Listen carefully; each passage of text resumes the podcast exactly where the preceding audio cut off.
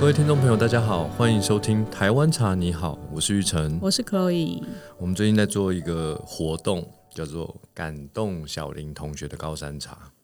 所以啊，其实今天想要跟大家讲，为什么这个高山茶这么令小林同学感动。对感动了我？那它到底哪里值得感动呢？你你知道吗？嗯，我的印象就是令常常说，就是他的第一杯茶，就是你的第一杯对茶对，我人生的第一杯茶。是骊山茶嘛？那骊山茶你知道就是骊山有通多高吗？骊山至少要海拔两千，那算比较矮的骊山了、常，反正它就是一个山嘛，所以当然就是有大概两千二、两千四。就我们听到这种数字，你会觉得哦，那就是一个数字。就是一个山啊那。你知道你从平地开车到那边要多久吗？我不知道，它距离其实不是很长，但是因为你没有办法开时速一百公里， 就是会开比较久，就是蛮高山的。在那个山路上面，如果山路上面你开超过六十，就已经很惊险了，你又不是那部电影叫什么？玩命关头，不是《玩命关头》啦，那个载豆腐的那啥。头文字啊 D，对对对对对。秋名山之神。对，反正就是当然开山路，台湾就是有很多山嘛，所以大家应该都有开山路的经验。就是其实看似好像很近，其实要开很远。对，距离不会很长，可是实际上很难抵达。那你知道对在那个地方要做茶，其实通常茶园啊都不是在你你的汽车，我们叫那个产业道路嘛，都不是产业道路两旁的，嗯，所以其实都是要开那种特殊的那种，那种什么要怎么讲，一种车子才能够爬山的，嗯，进到那个茶园。是，首先是从一个种植的地理位置来说，它就是一个比较难到达的地比较方。难到达的地方。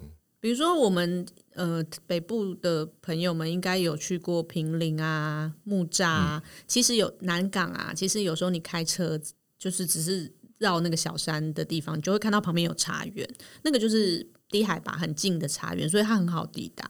那刚刚令常说的是，如果说是骊山，就是我们就是最广为人知的这个高山茶的话，它其实很不容易到达的一个地方。你刚刚说出“骊山”这两个字的时候，我有个冲动想要唱“骊山痴情花怎么唱啊”，？我不会唱， 那我给你一个别的好了。不要不要不要。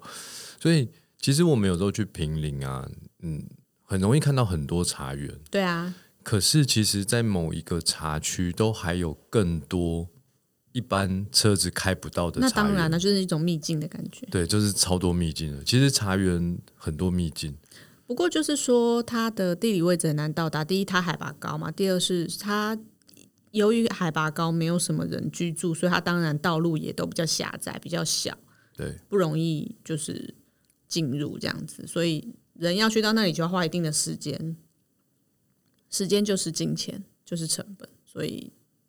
相对的，当然它也是就是很珍贵这样。还好它的呃，这整个骊山茶区的开发期已经很接近现代了。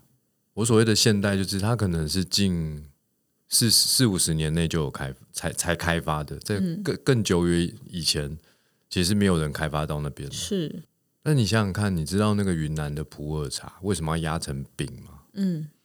有啊，以前有讲过啊，就是说，因为我因们为云南很多很多纵谷地形超级多的，对啊，就运输方便，运输所以很才不方便对，运为了运输的稍微便利一点，才把它压成饼。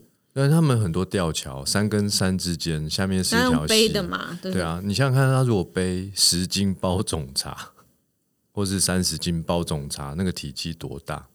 那他一定压成饼啊，嗯因为茶叶一定是还是称重卖的嘛。嗯，他如果压成饼，他可能可能可以背一百一百斤以上。嗯，但是他不可能背一百斤包种茶，因为比较蓬松嘛，啊蓬松，因它为没有摇办法摇摇晃晃的，搞不好就掉从吊桥掉下去了，就成为我们茶叶界的先烈。 你为什么？我觉得不好笑啊，你不能这样逼我啊！ 我觉得不好笑就不要笑，就这样子。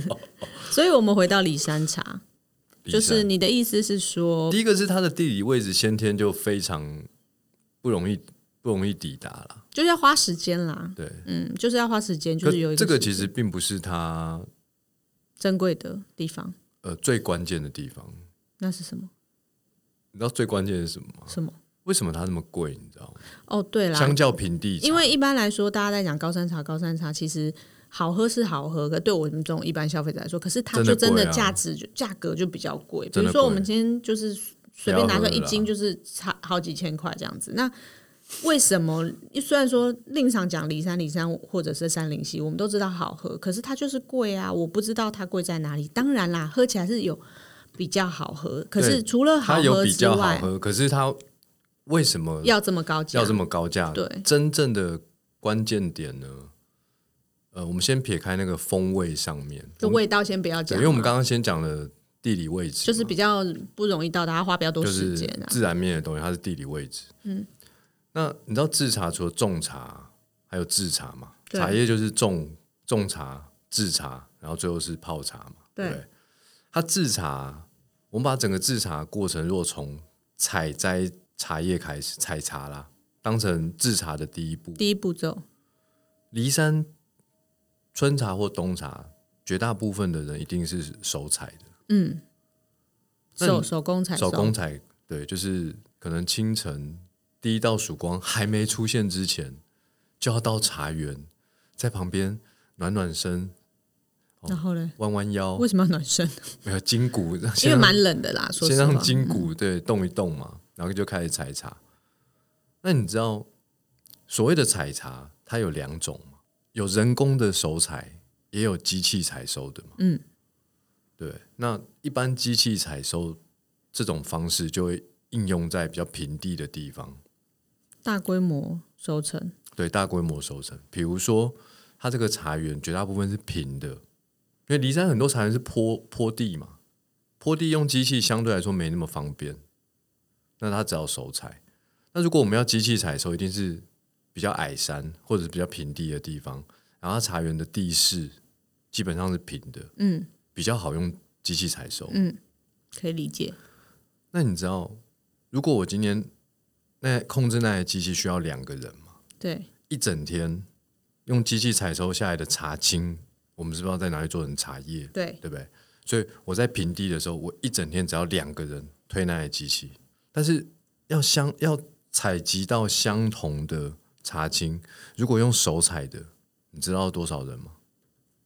我给你选择题啊，你的意思是说，因为我刚刚有点听不懂，你的意思是说，真的假两的个人我的表用达机能力器采退收化了吗？两个人用机器采收一整天，平地是多少斤？你没有说嘛？没有，就我是，说收集到的茶青，已但经你没有，不要管它多少数对量，你就是不要管它多少数量。嗯，然后如果变成用人工采的话，需要多少倍的人力才能采集到一样的茶青？对，我好像在回答国小的应用问题。一十人，二一百人，三两百人，一百人吧，不止，真假的？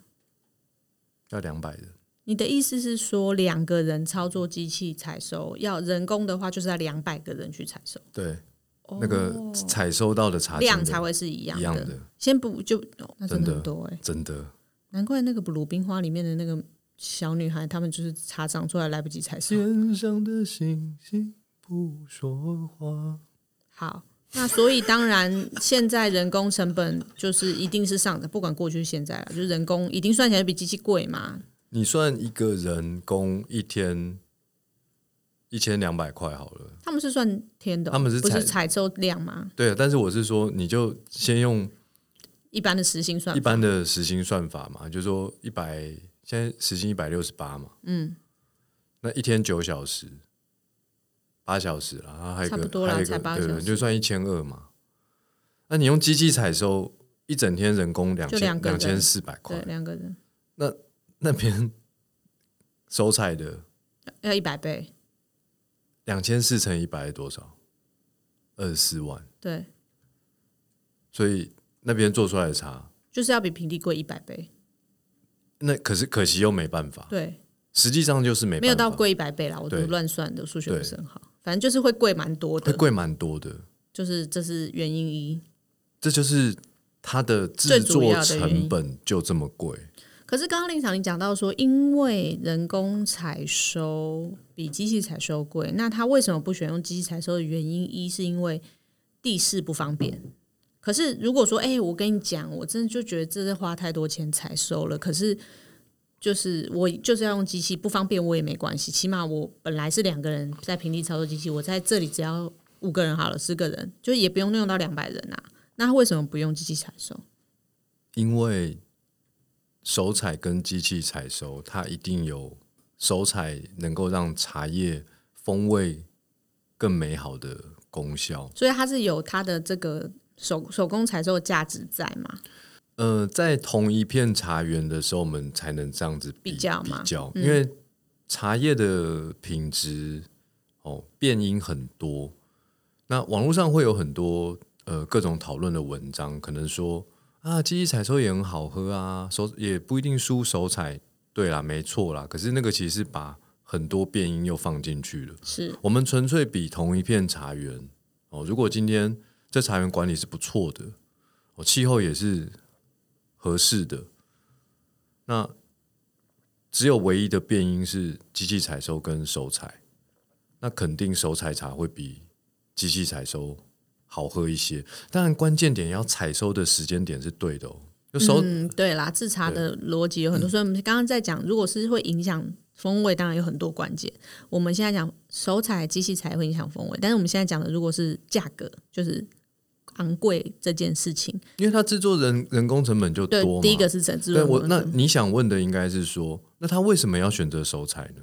跟其实跟风味好像还是也有蛮大的对关系。我们我们把这个茶叶这个叶子哦，用用我们完整的手掌来比喻好了。嗯，手采茶，它肯定是从手腕这边把叶子摘下来。嗯，那你的整个手掌是不是一个完整的叶片？嗯。那机器采收呢？它这样刀这样切过去的时候啊，你可能叶片就不完整嘛。那叶片不完整，其实从采收下来到做成茶叶的这个过程中，好，你就假设你的手掌是不是就一直在流血？就是好像有美味的成分就会流失，对这，种一感直觉。嗯在流失，其实就是这个道理。好，这个是影响风味的的的原因啦。那呃，我还有一个问题，就是刚刚讲的是里山嘛，但是我们你看哦，我们有讲，我们高山茶其实有好主要有三个好了，以以我们以前在谈的有阿里山、山林溪、骊山。那以我的认识，它就是不一样的山，海拔不一样，可是它价格也不一样。不一样啊，那就是海拔，以我知道的啦，就海拔越高越贵。那刚刚讲到了，就是手采跟机器采收会影响，你是用高山跟平地的来比嘛？那这三个山头一定都是手采，但它价格还是不一样。那原因是，呃，从消费者的角度去看，可能会觉得哦，是不是越高越贵？对对，我就是这么觉得。对对对可是实际上呢，以我们在看，还是回归到茶叶的品质的优劣，会决定它的价格。东西越好，当然可以卖越贵嘛。是那大家会觉得，哎、为什么越高越贵？其实背后真正的呃，其中一个重要的原因，是因为越高的山，它越晚开发，土壤的肥沃度是越好的。哦，你就是比如说，阿里山已经四十年、五十年以上就了，是它茶园比较早种茶，它很多的茶园其实都已经面临了严重老化的问题。嗯土壤老化理解理解哦，茶树也老了。那茶树如果老了，它必须要挖掉新种。那有的人不愿意嘛，嗯，因为你把茶树全部挖掉，你要等三年才能收成。啊是，那这三年中间可能它就没有收收入啊会减少啊，对啊，所以他可能不愿意去做这件事情，所以当然他的风味价风味决定价格，这个我理解啦，就是说对。那风味这个背后决定价格，除了我刚刚说的手采跟机器采收，这个是一个制作成本上的差异，嗯还有一个是先天地理条件、自然面，就是土壤的问题。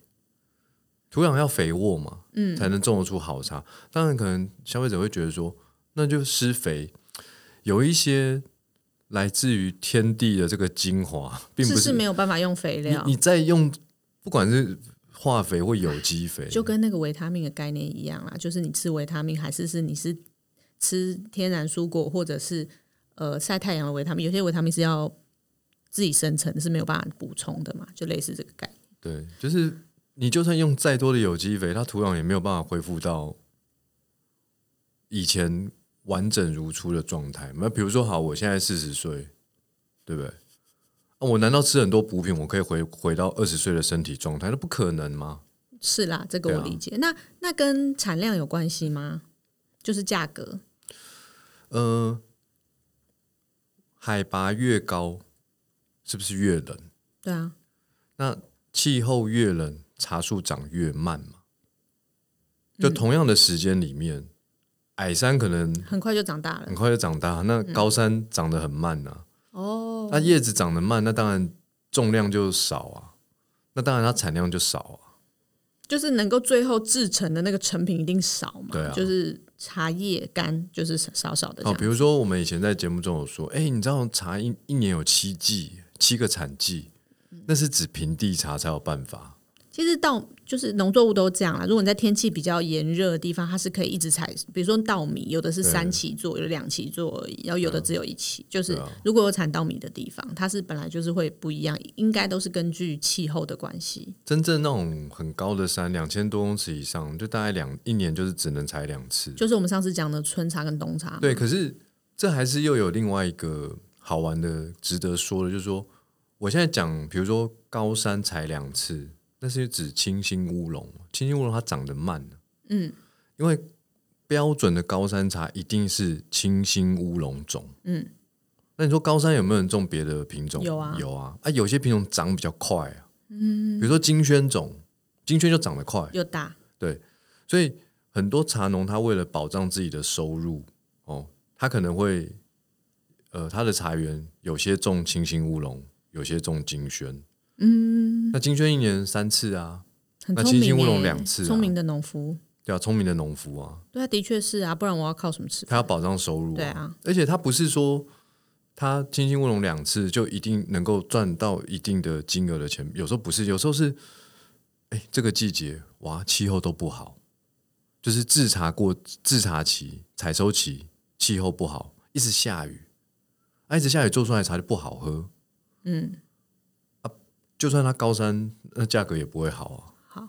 那这样我大概理解，就是说为什么高山茶它当然比一般我们其他喝到的平地产或是矮山产的茶还要高的，在生产生产面上反映到嗯成本，然后变成售价，我们消费者买的时候，高山茶这价格比较高。但是，嗯，回到这主题就是感所以我嗯动人小很林。好，我每次都拿高山茶出来打折。回到这个主题，就是感动小林同学的高山茶，就是说。我想要问令长的是，除了当然我们刚刚理解了这些生产成本面的东西，就是诶、就是所以高山茶比较高价。那令长，你只喜欢高山茶，或者是最喜欢高山茶？除它除了当然风味上的美味之外，它有给你什么样所谓的感动？好了，就是我们扣紧这个主题来聊一聊茶。高山茶对你来说有什么不一样，或者是甚至你想要广泛的讲其他的茶叶？我跟觉大家得分享高山茶比较容易有一种感觉，叫做回荡在口腔中的香气跟韵味。我不能说平地茶没有，但是就算有，它延续的那个感觉也不够久。就一杯高山茶下去，品质 OK 的哦，哦，你喝完之后，十分钟、三十分钟，甚至一小时，口腔都是茶香。我觉得那个其实是一个会让你整个人，至少头部，你知道吗？因为口腔其实跟鼻腔相通的嘛，你会觉你会在这个头部的地方一直有一种很舒服的感觉。那你就有办法办法唱张学友的高音了吗？因为头腔共鸣，对不对？我没办法，唱歌真的不行啊。好，那就是喝高山茶对你但来我会说努是力给你一个不要神清气爽，有一个。对啊，人活着白天就求神清气爽啊。所以你你喜欢高山茶，或者这杯茶让你很有感觉，其实是因为第一个是实际上身体给你一种神清气爽的感觉。晚上就求一夜好眠啊。所以晚上你会喝什么？晚上我还是喝高山茶，那那当然啦、神清气爽就是帮助，如果一般大家工作啊或者是什么，一定就是让你思绪很清晰嘛，你可以接下来工作都很顺畅。你知道人只要这神经气爽它又不是让你有很多杂讯，神经气爽是让你更容易思考各种讯息、各种呃杂物应该要怎么样有有顺序、有条理的去处理嘛。那晚上也适合喝高山茶，因为神清气爽就会让你脑袋本来一直在动了一整天，一直在处理很多事情，就让你就缓慢下来，脑子那就可以睡觉了。所以这就是让你觉得你都喜欢喝高山茶，而且高山茶可以给你带来的感动吗？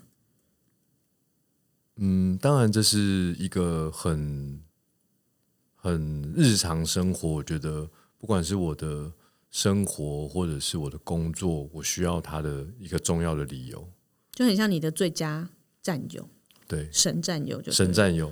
就是我们不能有猪队友，他是神队友。但我我还是要强调，不能说平地茶没有这种感觉。可是平地茶一般来说就是，呃，喝之前你觉得很香，喝的当下你觉得好喝，但是喝完之后就少了那个神清气爽的感觉。嗯，我懂令长的意思。不过我我想要分享的是，我自己本人就是喜欢喝茶，当然也高山茶我也喜欢，可是我我的选择性会更多。比如说，我有时候会喜欢喝高山小雪种红茶，像这样发酵度高的，或者是有点轻烘焙的茶。这个之前节目也有分享过。不过，的确茶就是给人一种比较整理思绪、消除烦躁的这种感觉。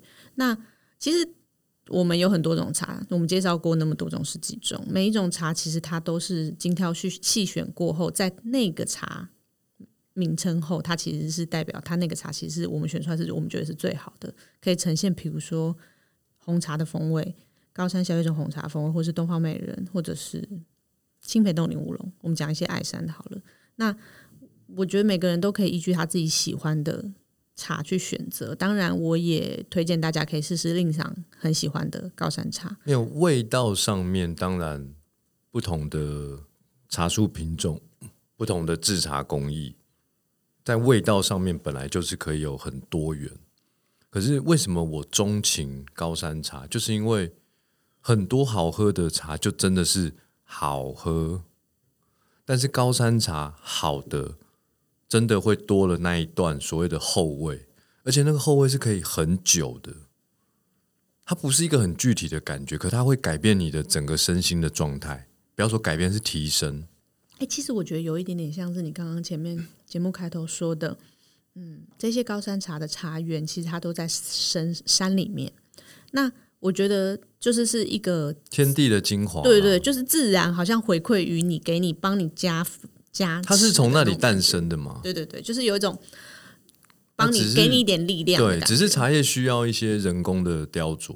就是大自然与人类细致对互动的艺术品。对，所以它诞生那边，你等于是喝了它，当然你会获得一些天地的精华。不过我觉得就是喝的时候可以试着想象，你好像仿佛置身在那个山林中，然后呃给你自己一些力量，然后你就可以再继续工作、继续生活。对，那因为呃，各位听众朋友，我们最近其实也刚好在做感动小林同学的高山茶活动。如果听完这期节目，你想要试试看我说的那个神清气爽的感觉，非常欢迎，好，以值上得一试。就是今天的节目，嗯，我是玉成，我是 Chloe，大家拜拜拜拜。